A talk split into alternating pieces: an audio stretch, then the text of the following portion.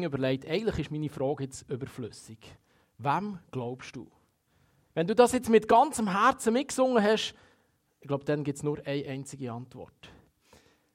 Ich bin mir bewusst, dass ich heute ein Thema bringe, das vielleicht ihr alle schon ganz, ganz gut kennt, wo ihr schon voll drinnen lebt.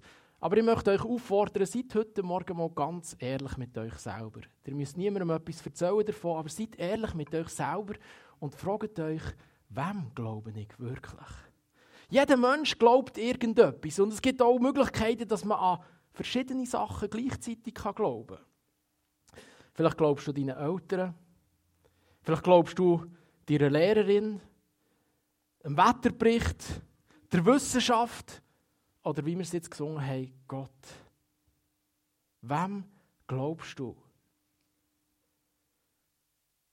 Wenn wir jetzt über das Lied nachdenken, das wir jetzt gerade gesungen haben, dann müssen wir uns fragen, braucht der moderne Mensch, was schon so weit gebracht hat in seinem Leben, was so viel selber kann erarbeiten und bewirken, braucht er überhaupt einen Glauben oder die Vorstellung von einem Gott, der uns möchte Lösung schenken der uns möchte Hoffnung schenken? Wenn ich mit den Menschen rede oder sie so ein bisschen beobachte, wie sie leben, dann habe ich immer wieder den Eindruck, es ist eine riesige Sehnsucht da bei den Menschen. Eine Sehnsucht nach wirklichem Halt im Leben. Was aber gibt den Menschen Halt im Leben?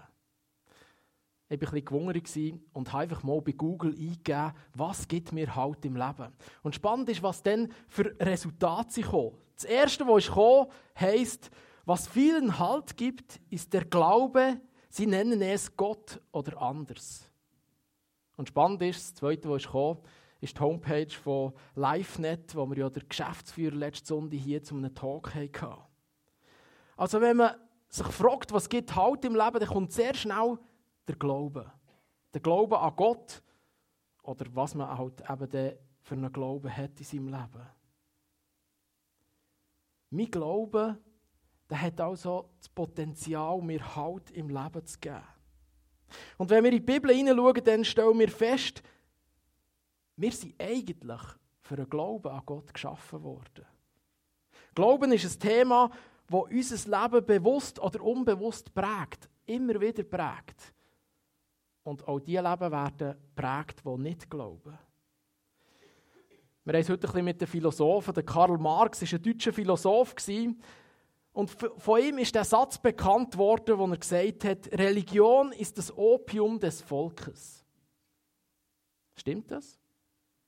Ist der Glaube also eigentlich so etwas wie eine Droge für uns Menschen? Eine Droge, die von den Problemen vom Alltag ablenkt, die uns irgendwo gute Stimmung vermittelt? Ist Glaube also nur etwas für Verzweifelte, für Schwache, für Hilfsbedürftige oder für solche mit ganz vielen Problemen? Ich habe es spannend gefunden, bei der Vorbereitung bin ich auf eine Umfrage gestoßen, die 2019 unter der Schweizer Wohnbevölkerung gemacht worden ist. Und da ist herausgefunden worden, 40,1 Prozent der Schweizer die glauben an einen einzigen Gott.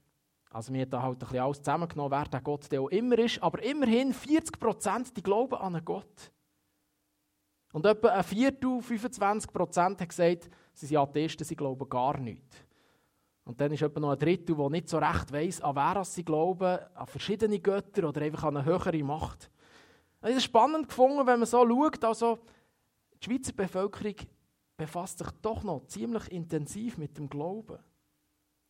Wir wollen uns heute Morgen darum auch mit dem Thema Glauben befassen. Eigentlich das Wichtigste von unserem Zusammensein, von unserem Glauben an Jesus. Wir wollen feststellen, wem wir denn wirklich glauben und was das für unser Leben für Auswirkungen hat. Und dabei wollen wir entdecken, dass man trotz Glauben auch kann und darf zweifeln. Wir wollen das tun, indem wir ein bisschen das Leben von Paulus ein bisschen genauer anschauen. Und ich möchte gerade eintauchen in einen Vers aus dem 2. Timotheus, Kapitel 1, Vers 12, wo der Paulus die Frage, wem glaube ich, ganz persönlich selber beantwortet. Wir lesen dort, aus diesem Grund erleide ich dies auch. Aber ich schäme mich nicht, denn ich weiß, an wen ich glaube. Und ich bin überzeugt, dass er mächtig ist, das mir anvertraute Gut zu bewahren bis zu jenem Tag. Wir müssen zuerst ein bisschen schauen, in was für eine Situation hat der Paulus das gesagt. Wir gehen davon aus, dass der Paulus zu dieser Zeit in römischer Gefangenschaft war.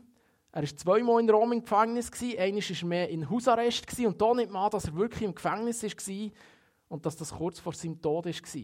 Also er hat selber schon ein bisschen gewusst, jetzt könnte es ernst gelten. Und darum sagt er auch, aus diesem Grund erleide ich dies auch.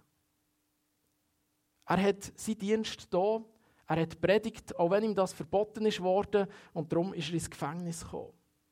Und dann kommt er zu dieser ermutigenden Aussage, ich weiß, an wer ich glaube. Ich weiß, warum ich das erleide.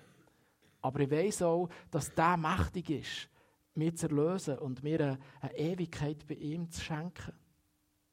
Er macht sich also bewusst, an wer er glaubt und von wem er seinen Auftrag bekommen hat.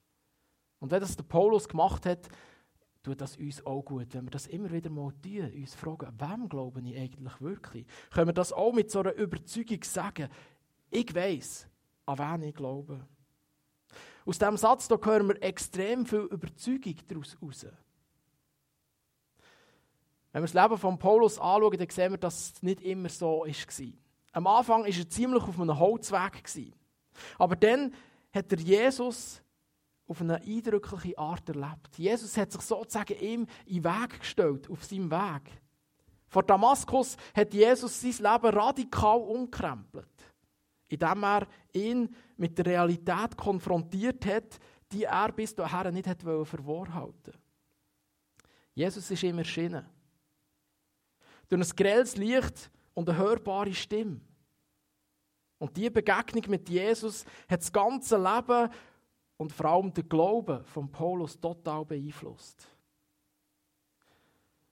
Wenn wir das Leben von Paulus bis zum Ende durchschauen, dann sehen wir, der Paulus hat in seinem Leben eigentlich alles verloren. Er hat sein Ansehen bei gewissen Leuten verloren, die er es mal hatte. Und schlussendlich hat er auch sein Leben verloren. Aber sein Glauben hat er bis zum Schluss nie verloren. Wieso? weil er eine Begegnung mit Gott hatte. Und die war der Auslöser für seinen kompromisslosen Glauben. Der Paulus hat erkannt, Gott ist real. Gott ist ein persönlicher Gott. Er redet zu mir. Er sieht mich in meiner Situation und er begegnet mir. Und das wollen wir als erstes ein bisschen genauer anschauen. Gott, äh, Glaube fährt an und lebt mit einer Begegnung mit Gott. Am Anfang steht Gott. Wir können die Bibel am Anfang aufschlagen, dann entdecken wir das. Aber nicht nur am Anfang der Schöpfung steht Gott, sondern auch am Anfang vom Glauben steht Gott. So hat es auch der Paulus in seinem Leben auf eindrückliche Art erlebt. Der Paulus hat Christen verfolgt. Und er hat gedacht, dass er damit etwas Gutes für Gott tut. Er hat an Gott geglaubt. Und er hat Gott dienen und er war so fanatisch, dass er die Christen ausrotten wollte. Er hat gefunden, dass die Christen eine falsche Lehre verbreiten. Die Christen, die immer nur über den Jesus reden und behaupten, dass er noch immer unter ihnen lebt. Obwohl er doch eigentlich gestorben ist. Der Paulus hat das total falsch gefunden und er hat das bis aufs Letzte bekämpft. Er ist so weit gekommen, dass er die Christen sogar richtig gehasst hat, die, die er verfolgt hat. Er war fanatisch in dem, was er da hat und hat sich von nichts und niemandem stoppen Doch die völlig unerwartende, ja vielleicht sogar schockierende Begegnung mit Gott hat sein ganzes Leben verändert. Sein Glaube hat eine rapide Wendung genommen. Jesus, der er ja eigentlich indirekt verfolgt hat, dem hat er plötzlich nachfolgen Er war total verändert. Was ist aber passiert, dass zu dieser krassen Änderung gekommen ist? Der Paulus hat gemerkt, dass Jesus wirklich lebt. Und warum hat er das gemerkt? Weil er ihm persönlich begegnet ist. Er hat die Stimme von Jesus real hören und dann war da noch das helle, grelle Licht, das ihn für drei Tage blind werden Wie gesagt, Glauben fängt mit einer Begegnung mit Gott an. Gott ist erlebbar, auch noch heute. Gott ist ein persönlicher Gott, der uns sieht, der sich für dich und für mich interessiert. Glaube besteht also nicht einfach aus unserem Tun, aus unserem Wollen, aus unserer eigenen Intelligenz heraus. Glaube ist vielmehr die Antwort auf eine Begegnung mit Gott. Gott, der unser Herz berührt. Darum ist der Glaube auch etwas sehr Persönliches. Und darum ist es wichtig, dass du dich ganz persönlich fragst, wem glaube ich denn wirklich? Glaube ist nicht etwas, zu dem man einen Menschen zwingen kann. Oder das man von einem Menschen erwarten oder befehlen kann. Glaube ist auch nicht etwas, was man einfach vererben kann. Wenn die Eltern glauben, glaube ich halt auch. Viele Menschen möchten den Glauben beweisen können. Aber auch das funktioniert nicht. Denn Glaube ist ein Glaube. Etwas, wo man einfach muss sich selber davon überzeugen muss. Wer an Gott glauben will, der muss bereit sein, ihm ganz persönlich zu begegnen. Der Glaube ist also eine ganz eine persönliche Entscheidung von dir. Die Bibel lehrt uns, es gibt nur eine einzige Wahrheit und es gibt nur einen einzigen Weg zu Gott, um das Ziel vom Leben zu erreichen. Und der Weg, der führt immer über Jesus Christus. Der Paulus hat eine, eine verändernde Begegnung mit Gott gehabt. Und das hat ihn dazu geführt, dass er bewusst sich für den Jesus entschieden hat. Dass er bewusst an den Jesus hat glauben den er vorher als tot und als nicht wichtig erachtet hat. Es bleibt aber nicht bei dieser einen Begegnung, sondern sein Glauben lebt von Begegnungen mit Gott. Ich finde es spannend, wenn man den Paulus ein bisschen genauer anschaut in der Bibel, wie er immer wieder Gott gefragt hat. Was möchtest du? Wie Gott sich ihm in den Weg gestellt hat. Du hast gesagt, nein, nicht hier durch, gang hier durch und so weiter. Also der Paulus, sein Glaube hat gelebt von Begegnungen mit Gott. Der Paulus hat bewusst sein Glauben so gelebt, dass er immer wieder Gott begegnet ist. Er hat die Nähe von Gott gesucht, er hat sich Zeit genommen für sein Glauben. Er ist sich bewusst gewesen, dass sein Glaube, sein Leben und sein Dienst maßgeblich wird beeinflussen. Der Glaube beeinflusst auch dein Leben. Nachdem der Paulus Jesus begegnet ist und er vom starken Licht nicht nur blendet, sondern eben auch erblindet ist worden, ist er ziemlich hilflos gewesen. Er hat die Stadt Damaskus, wo er her hat, nicht mehr selber gefunden. Er ist geführt worden. Man hat ihn also in die Stadt hineingebracht und in ein Haus geführt. Der Paulus war so schockiert von diesem Erlebnis, dass er drei Tage lang nicht mehr gegessen und nicht mehr getrunken hat. Jetzt hat er sehr viel Zeit gehabt, um einfach nachzudenken über sein Leben, über sein Glauben, was da gerade passiert ist. Spannend ist, dass wir dort das erste Mal von Paulus lesen, dass er zu Jesus betet hat. Er war ein gläubiger Jod bis dahin. An Jesus beten ist für ihn nie in Frage gekommen.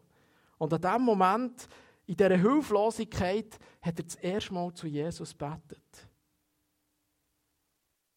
Und das ist eigentlich auch das, was wir immer wieder tun sollen. Etwas, was uns gut tut, wenn wir uns vielleicht zwischendurch hoffnungslos, einsam und verunsichert fühlen. Sich Zeit nehmen, um nachzudenken, wo wir eigentlich im Glauben im Moment stehen und wo wir her wollen und uns bewusst Zeit nehmen, zu Jesus zu beten. Was ist dir wichtig? Was gibt dir Halt in deinem Leben? Was glaubst du genau? Oder wem glaubst du genau? In unserer heutigen Zeit werden wir permanent mit Informationen aus den unterschiedlichsten Quellen überflutet. Wir hören und sehen täglich Nachrichten, wir lesen vielleicht Zeitungen, wir lesen Beiträge auf sozialen Medien. Das Internet ist voll von Fülle von Informationen, wo wir uns informieren können. Es gibt Meinungen von Freunden und Kollegen. Doch wie sollen wir mit dieser ganzen Fülle von Informationen umgehen? Wie sollen wir entscheiden, wem das wir glauben sollen und wem das wir nicht glauben sollen? Die Antwort auf diese Frage ist gar nicht so einfach. Es gibt Menschen, die wollen uns bewusst täuschen. Die wollen uns manipulieren mit ihren Meinungen. Sie wollen uns ihre Meinung aufdrängen und wollen uns dazu verführen, dass wir diese Meinung auch glauben. Aber wiederum andere Menschen meinen es eigentlich sehr gut, die wollen nur das Beste von uns und möchten uns helfen, indem sie uns sachliche Informationen und Ratschläge geben. Doch weil wir Angst vor Manipulation haben, glauben wir ihnen kein Wort. In dieser ganzen Informationsflut einfach das zu glauben, was mir gerade am besten gefällt oder was ich gerade am sinnvollsten finde, ist auch sehr gefährlich. Was, wenn es nicht wirklich die Wahrheit ist? Wem soll ich also wirklich glauben? Ich habe das gerade in den letzten zwei Jahren gedacht. Man hat so viele Meinungen um einen herum und jeder findet, seine Meinung ist die richtige, aber welche ist wirklich die richtige? Der Paulus hat am Anfang von seinem Leben auch gemeint, dass er Gott dient. Doch er war auf dem falschen Weg. Er hat gemeint, dass sein Eifer der richtige ist. Aber eigentlich ist er in die falsche Richtung gegangen. Es tut darum auch uns immer wieder gut, wenn wir uns fragen, auf wen richten ich mein Glauben? Denn unser Glaube, der beeinflusst unser Leben massiv. Und wenn wir in eine falsche Richtung gehen mit unserem Glauben, dann hat das Auswirkungen auf unser Leben, auf unsere Zukunft. Vielleicht haben wir unseren Glauben schon sehr gut trainiert. Wir haben die Bibel gelesen, wir haben verschiedene Seminare besucht und in unserem Kopf wissen wir ganz genau, wie es funktioniert. Was aber, wenn eine Krise kommt? Längt das, dass wir den Glauben einfach in unserem Kopf begriffen haben? In einer Krise beweist sich, wie stark unser Glaube wirklich ist. Damit wir solche Krisen mit Glauben können durchstehen können, ist es wichtig, dass wir Jesus begegnet sind. Dass wir uns Zeit nehmen, um Jesus immer wieder neu zu begegnen. Sei das mit Beten, mit dem Bibelstudieren, mit dem Austausch mit anderen Christen. Das hilft enorm. Wenn plötzlich unerwartet ein Sturm losbricht in unserem Leben. Nachdem der Paulus sich jetzt drei Tage lang Zeit genommen hat zum Nachdenken, zum Beten, überkommt er Besuch von einem Christ namens Hananias. Der Hananias hat von Gott den Auftrag bekommen, zum Paulus zu gehen und für ihn zu beten. Das war eine ziemliche Herausforderung, weil die meisten Leute genau gewusst haben, was das für ein Mann ist, der Paulus. Aber der Hananias hat sich von Gott führen ist zum Paulus gegangen, hat ihm die Hände aufgelegt und hat für ihn gebetet. Da ist der Paulus vom Heiligen Geist erfüllt worden und hat von einem Moment auf den anderen wieder können. Was hättet ihr in so einem Moment als erstes gemacht? Ein Fest gefeiert, endlich wieder etwas gegessen und getrunken. Nicht so der Paulus. Der Paulus ist aufgestanden und wir lesen, das Erste, was er gemacht hat, er ist hergegangen und hat sich taufen Er hat keinen Prozess vor einer Probezeit gebraucht, wo er sich hat müssen überlegen ist das wirklich richtig? Er hat nicht müssen zuerst abwägen, ich wirklich den Weg gehen, sondern für ihn war absolut klar gewesen, das ist der einzige Weg. Und er hat sich sofort taufen lassen, als sichtbares Zeichen für, die, für die Umkehr, die er in seinem Leben erlebt hat.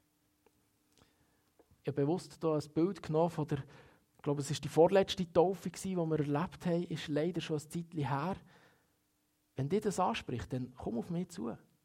Vielleicht ist Taufe etwas, was bei dir dran ist.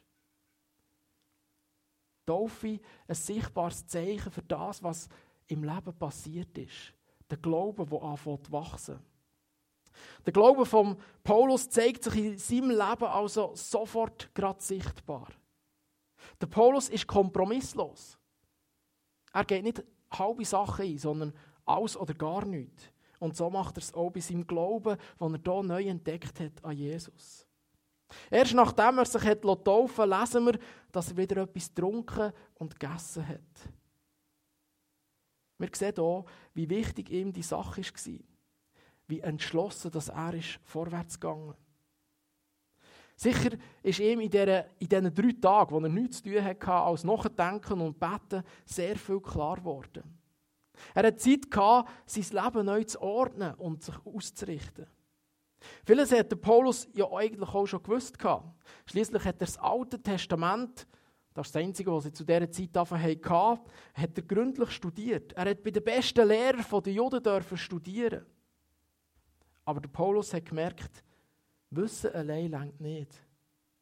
Und vor allem ist es gefährlich, sich auf sein Wissen zu verlassen, weil man manchmal auch einen falschen Glauben eingehen kann, wie er das am Anfang erlebt hat. Ihm hat die persönliche Beziehung mit dem auferstandenen Jesus gefällt. Ihm hat der Glaube gefällt an Jesus, der für ihn gestorben ist.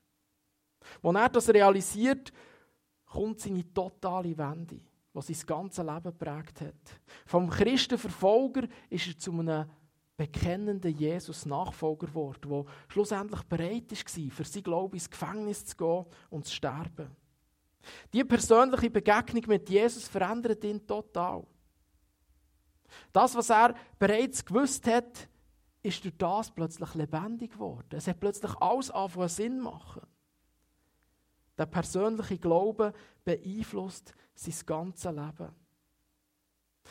Es wäre spannend, wenn wir jetzt bei euch eine Umfrage machen und von euch hören, wie erlebst du die Glaube ganz persönlich? Wie sieht deine Begegnung mit Gott aus? Wie beeinflusst dein Glaube dein Leben ganz praktisch? Hat dein Glaube in deinem Leben auch sichtbare Auswirkungen wie beim Paulus? Oder sehnst du dich vielleicht noch nach so Erlebnis mit Gott, wie es der Paulus hatte? So nach einer ganz persönlichen Begegnung mit Gott? Was aber, wenn dir plötzlich Zweifel kommt? Wenn du dich plötzlich anfängst zu fragen, ist mein Glaube eigentlich der richtige Glaube? Glauben überhaupt das Richtige? Wir haben die Woche bei unserem Konfuskreis mit den Unti-Schülern Thema Religion und Sekten angeschaut. Und ich war ziemlich erstaunt, wie für die einfach klar ist, unser Glaube ist richtig. Ich muss mich gar nicht erst mit anderen Religionen befassen. Ich habe dann gleich probiert, ein bisschen zu übermitteln, wie wichtig das ist, wenn man auch ein bisschen sieht, was die anderen glauben, dass man überzogen wird, dass unser Glaube ein einzigartiger Glauben ist. Aber ich war erstaunt, wie für sie klar ist, es ist richtig so. Was aber nicht so selbstverständlich ist, weil ich bin überzeugt, dass gewisse Leute immer wieder sich fragen, ist es wirklich der richtige Weg? Dieser Frage wollen wir jetzt noch bisschen genauer nachgehen. Glauben ist nicht die Abwesenheit von Zweifel, sondern Glaube ist vielmehr die Szene nach Gott, mit im Zweifel. Zweifelst du manchmal? Ab deinem Leben, ab dem Glauben, ab Gott? Ich bin ehrlich, ich mache es immer wieder mal. Und ich kann mir gut vorstellen, dass wir das alle immer wieder mal tun. Wichtig dabei ist zu wissen, dass Gott auch dann an meiner Seite ist, wenn ich zweifle, wenn ich unsicher bin, wenn mein Glaube nicht so stark ist. Auch dann, wenn du daran zweifelst, ob Gott dich sieht, ob du ihm wichtig bist, ist Gott da. In diesen Zeiten ist er sogar besonders noch bei dir. In diesen Zeiten ist es sogar besonders wichtig, trotz deinem Zweifel zu versuchen, Gott zu begegnen. Gott hat kein Problem, wenn wir zweifeln. Er hat auch kein Problem, wenn wir zweifelnd zu ihm kommen. Er kann damit extrem gut umgehen. Und schließlich kennt er uns ja und weiß es eigentlich schon, bevor wir ihm sagen. Zweifeln, Zweifeln ist also etwas Menschliches. Doch Gottes Gegenwart ist etwas Geistliches. Und darum ist wichtig, dass wir trotz Zweifel zu Gott kommen. Gott ist die Wahrheit, auch wenn du daran zweifelst. Die Zweifel ändern also eigentlich überhaupt nichts an der Existenz von Gott. Die Zweifel ändern auch nichts daran, dass Gott dich lieb hat. Und die Zweifel ändern nichts an der Wahrheit, dass Gott auch für dich Jesus auf die Erde geschickt hat, um für dich und deine Schuld zu sterben. Was bewirkt also der Zweifel in unserem Leben? Eigentlich gar nichts. Und trotzdem kann er sehr wertvoll sein, weil er vielleicht etwas anstoßen kann in deinem Leben. Kennst du so Momente in deinem Leben, in denen du dich fragst, ob du wirklich an Gott glaubst? Ob du wirklich richtig an Gott glaubst? Oder ob es ihn überhaupt gibt? Manchmal erleben wir vielleicht Sachen, die uns zum Zweifeln bringen. Sachen, die scheinbar widersprüchlich sind, dem, was wir von Gott wissen gegenüber. Vielleicht auch Sachen, die einem Bild, das wir von Gott haben, nicht entsprechen. Wieso lässt Gott das zu? Wieso greift Gott da nicht ein? Der Glaube ist oft gerade dann am stärksten, wenn Zweifel aufkommt. Weil wir dann aktiv heranschauen. Der Zweifel ist also nichts Negatives, sondern der Zweifel fordert uns heraus, unser Weltbild zu überdenken. Uns noch intensiver mit unserem Glauben auseinanderzusetzen und Gott zu suchen. Zweifel können uns dazu bringen, uns tiefer mit Gott und dem Glauben zu beschäftigen und uns zu fragen, wer er wirklich ist. Und ich hoffe, dass das der Zweifel in deinem Leben auslösen kann. Zweifel soll uns also nicht zum Verzweifeln bringen, sondern zu dem führen, wo mit unserem Zweifel ganz gut umgehen kann. Aber es ist eine Herausforderung. Und dieser Herausforderung müssen wir uns bewusst stellen. Und dann kann das uns wiederum zu einer Begegnung mit Gott führen. Eine Begegnung, die unseren Glauben stärker werden Manchmal lässt Gott in unserem Leben sogar bewusst unbequeme Situationen zu, weil unser Glaube sonst in Gefahr ist, lau und gleichgültig zu werden. Das Glauben bedeutet nicht, alles blind zu akzeptieren, was uns vorgelegt wird. Glauben bedeutet, sich mit den schwierigen Schwierigkeiten und Fragen vom Leben auseinanderzusetzen und daran zu arbeiten, sie zu verstehen es ist kein Mangel an Glauben, Zweifel zu haben, sondern eigentlich ein gesungen und natürlicher Teil von unserem Glaubensprozess, wo wir drinnen stehen. Jesus kann mit diesem Zweifel sehr gut umgehen. Und er reagiert mit einer unerwarteten Haltung auf unseren Zweifel. Ich möchte das an einem Beispiel verdeutlichen. Bevor Jesus wieder in den Himmel zurückgegangen ist, hat er sich von seinen Freunden auf dieser Erde verabschiedet. Er hat seine Jünger dazu aufgefordert, zu ihm zu kommen, nach Galiläa.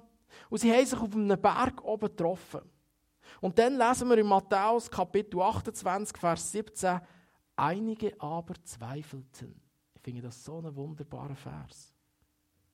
Und was hat Jesus jetzt gemacht? Jesus hat sie nicht kritisiert wegen ihrem Zweifel. Jesus hat auch nicht vom Glauben überzeugen und sie ermutigen, einfach doch richtig und intensiv zu glauben. Sondern er hat ihnen eine wunderbare Verheißung gegeben und vor allem hat er ihnen einen klaren Auftrag gegeben. Jesus sagt, und wir können das in Matthäus Kapitel 28, die Verse 18 und 19 lesen, mir ist alle Macht im Himmel und auf der Erde gegeben. Darum geht zu allen Völkern und macht sie zu Jüngern. Moment mal, wem gibt er den Auftrag? Gibt er den Auftrag den Perfekten? Denen mit einem grossen, unerschütterlichen Glauben? Den ausgebildeten Fachleuten, die wissen, wie es läuft? Nein, er schickt Zweifler. Jesus schickt Zweifler mit der grössten Botschaft in die Welt raus. Und er macht mit ihnen die grösste Geschichte der Menschheit. Verbreitung von der Wahrheit auf dieser Welt. Er schickt diejenigen, die zwar mit ihm gelebt haben, die ihn erlebt haben, aber er schickt auch diejenigen, die zweifeln. Jesus ist ihnen begegnet und er hat ihnen einen Funken angezündet. Und er ist sich sicher, die werden es schaffen, weil sie eine Begegnung mit ihm hatten. Auch mit dir ist sich Gott sicher. Auch wenn du vielleicht zweifelst, Gott schickt dich mit der besten Botschaft in die Welt. Ich glaube, wir leben ein Leben lang in dieser Spannung zwischen Glauben und Zweifel, zwischen Glauben und Unglauben. Genau so hat es auch ein Mann gemacht oder erlebt, wo er ein Kind, das von einem bösen Geist besessen war, zu Jesus gebracht hat. Ich weiß, ich habe das schon vor einem, einem halben Jahr gebracht. Ich möchte die Geschichte aber hier noch einmal anfügen. Ein Mann kommt also zu Jesus und von ihm lesen wir im Markus Evangelium Kapitel 9, Vers 24. Und sogleich rief der Vater des Knaben mit Tränen und sprach, ich glaube, Herr, hilf mir loszukommen von meinem Unglauben. Habe bewusst eine neue Übersetzung genommen, die es ein bisschen anders übersetzt. Der Mann sagt, ich will glauben, aber hilf mir loszukommen von meinem Unglauben. Trotz dem Zweifel von dem Vater befreit Jesus das Kind von dem bösen Geist. Mir beeindruckt nicht in erster Linie das Wunder, das Jesus hier da hat, sondern der Vater, der mit, seinem, mit seiner Ehrlichkeit vor Jesus kommt. Und vor den ganzen umstehenden Leuten bekennt, ich zweifle. Ich habe zwar Glauben, ich weiß, du kannst das, aber trotzdem habe ich Unglauben, dass du es wirklich tust.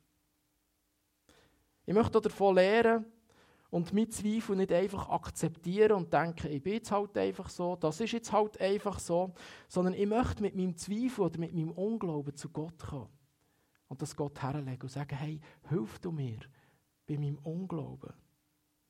Es ist sehr wichtig, wem wir, wir glauben. Glauben wir unseren Erfahrungen, unserem Wissen oder glauben wir Gott, der Wunder tun kann? Wir sollen uns immer wieder fragen, ob unser Glaube auf Jesus und auf seine Lehre ausgerichtet ist oder ob wir uns vielleicht zu fest von den Meinungen von anderen Menschen, vielleicht auch von unserer eigenen Meinung beeinflussen Wenn wir uns auf Jesus stützen, werden wir uns sicher und geborgen können fühlen. Und wir werden unser Ziel, die Hoffnung und die Ewigkeit bei Gott erreichen. Wir dürfen, wie gesagt, Jesus auch unseren Unglauben bringen. Wir dürfen ihm unseren Unglauben bekennen. Und er kann sehr gut damit umgehen. Lasst uns also in unserem täglichen Leben immer wieder unseren Glauben auf Jesus ausrichten und so Begegnungen mit Gott anstreben. Ich habe drei Wahrheiten euch heute Morgen versucht weiterzugeben. Das erste ist, der Glaube lebt von einer Begegnung mit Gott. Und das müssen wir immer wieder offen sein dafür. Das Zweite ist, der Glaube hat sichtbare und unsichtbare Auswirkungen auf mein Leben und auf mein Umfeld. Und das Dritte ist, bei Gott ist Zweifel erlaubt. Gott kann mit meinem Zweifel umgehen. Und er freut sich, wenn ich ihn vor ihn bringe und ehrlich bekenne. Ich möchte beten. Vater im Himmel, ich möchte dir danken, dass du der Begründer vom Glauben bist. Und du bist der, der uns begegnen möchte und in uns der Glaube möchte fest werden, wachsen. Und ich bitte dich, dass du uns hilfst, dass wir ehrlich dürfen sein vor dir, auch dort, wo wir zweifeln, dort, wo wir Unglauben haben, dort, wo wir uns von, von anderen Sachen haben lassen, beeinflussen Ich bitte dich, dass du uns hilfst, dass wir wirklich einfach an dir festhalten. Und wie ein Paulus dürfen erleben, dass ein Glaube mit dir gravierende Auswirkungen in unserem Leben darf haben. Ich bitte dich, dass du uns auch dort zeigst, wo wir vielleicht mutige Schritte tun sollen, vom Umkehren, Vielleicht auch der Schritt von Taufe, der Schritt vom die Suchen in der Stille. Und danke, dass du uns versprochen hast, dass du uns dann wirst begegnen, wenn wir die suchen. Amen. Der Martin hat gesagt, wir steigen ein in einen zweiten Worship-Block. Wir haben das ganz bewusst so geplant, weil ich finde, ihr sollt jetzt nicht einfach so heimgehen mit den Eindrücken, die ihr jetzt vielleicht habt, sondern ihr sollt darauf reagieren können. Wir machen nicht drei Tage wie beim Paulus, sondern drei Lieder lang. Aber das soll dir Gelegenheit geben, Gott eine Antwort zu geben. Ihr habt vielleicht gesehen, heute Morgen ist hier neu ein Kreuz installiert worden. Und das Kreuz soll dir eine Begegnung ermöglichen mit Gott. Du darfst natürlich auch zu diesem Kreuz kommen. Hier haben wir Bibelverse hergelegt. Wenn du sagst, hey, ich möchte einfach eine Begegnung mit Gott, dann komm doch bewusst dafür Such die Nähe beim Kreuz mit Gott. Nimm dir einen Bibelvers als Ermutigung Oder vielleicht bist du heute da und denkst, äh, ich bin die ganze Zeit am Zweifeln und das macht mein Leben irgendwo so kompliziert. Oder mein Glaube ist eigentlich gar kein Glaube, sondern mehr Unglauben. Dann darfst du hier kommen. Wir haben hier eine Auswahl von Steinen hergelegt und manchmal ist es gut, etwas symbolisch zu machen. Dann komm da vorne, nimm dir so einen Stein und geh mit dem vor das Kreuz und deponiert den bei Jesus. Und sag, hey, ich bringe dir meinen Unglauben. Schenk du mir Glauben. Vielleicht tust du jetzt aber ein bisschen schwer mit dem Ganzen und sagst, hey, ich möchte einfach, dass jemand mit mir betet und mich segnet. Dann ist der Markus und Elsbeth wieder dahinter und wird für euch beten. Und damit möglichst alle, die das möchten, zum Zug kommen, wird Susanne und ich hier sein. Und wir möchten euch einfach ermutigen, euch segnen und für euch beten. Nimm die Zeit und begegne Gott. Und lass Gott dein, dein Glauben stärken und dein Leben verändern. Danke vielmals Musikteam, dass ihr uns mit reinnehmt. Wir starten mit einem musikalischen Stück, ihr einfach könnt hier hocken, beten und genießen.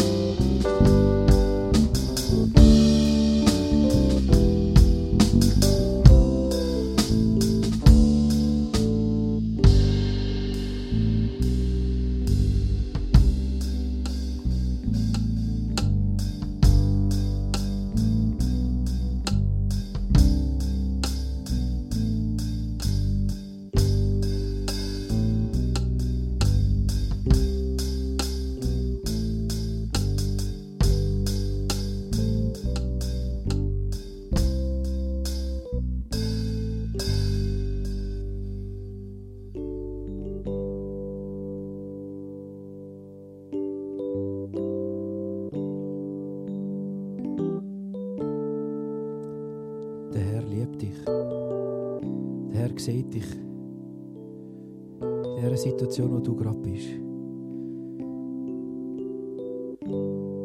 Öffne dein Herz. Lass zu, dass er zu dir redet. er will nur Gutes für dich. Er ist der einzige wahre Gott. Du kannst so bleiben, du kannst einfach nur zuhören. Du darfst natürlich auch gerne mitsingen.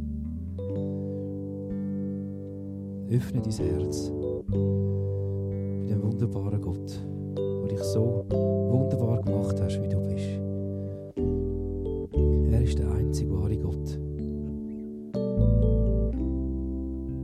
Er ist heilig. Er ist allmächtig.